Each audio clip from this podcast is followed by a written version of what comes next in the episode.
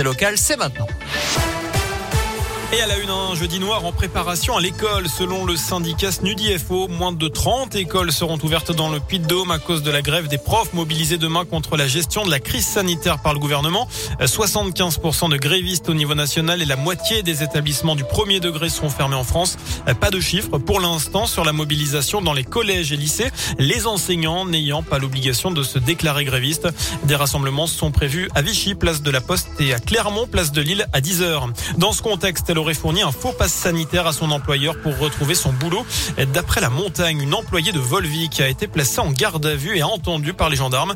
Elle avait été suspendue depuis septembre car elle n'était pas vaccinée.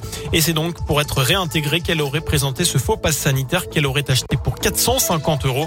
Cette femme originaire des Ancises doit être présentée à la justice mi-février. Et puis au Royaume-Uni, le chef de l'opposition travailliste a réclamé tout à l'heure la démission du Premier ministre britannique.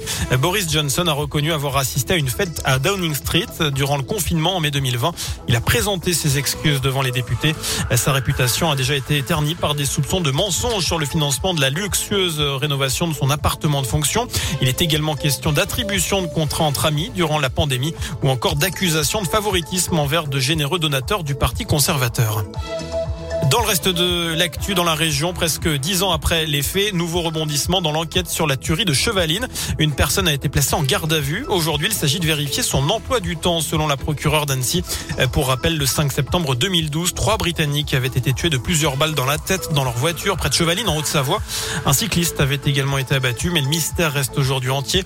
Une reconstitution a d'ailleurs été menée en septembre dernier sur les lieux du crime. Par ailleurs, notez qu'un pôle judiciaire dédié aux affaires non élucidées va ouvrir eh bien, à Nanterre. Ce sera le 1er mars prochain, ces fameux cold case. C'était une demande de nombreuses familles de victimes, mais aussi de magistrats et d'enquêteurs. Il va hériter de 173 affaires non élucidées en France et de 68 procédures de crimes en série. C'est une canicule historique et de longue durée qui frappe en ce moment l'Amérique du Sud en plein été et notamment l'Argentine. La température a atteint 41,1 degrés hier à Buenos Aires, un record depuis 65 ans. Cette vague de chaleur a des conséquences importantes pour les habitants. 700 000 foyers ont été privés d'électricité il faut dire que la demande est importante, notamment pour faire fonctionner la climatisation. La décision de l'EPCR est tombée hier soir. Les rencontres reportées de la deuxième journée des Coupes d'Europe ne seront pas rejouées. Elles ont été soldées par des matchs nuls. Chaque équipe empoche donc deux points au classement. Enfin, vous êtes plus de 4 sur 10 à vouloir en profiter cette année. C'est la tendance de notre question du jour sur radioscoop.com. Alors que les soldes d'hiver ont débuté ce matin, ça va durer jusqu'au 8 février. Les commerçants redoutent une faible fréquentation dans les magasins à cause du télétravail et de la situation sanitaire. Voilà pour l'essentiel de l'actu. On se retrouve dans une demi-heure. À tout à l'heure.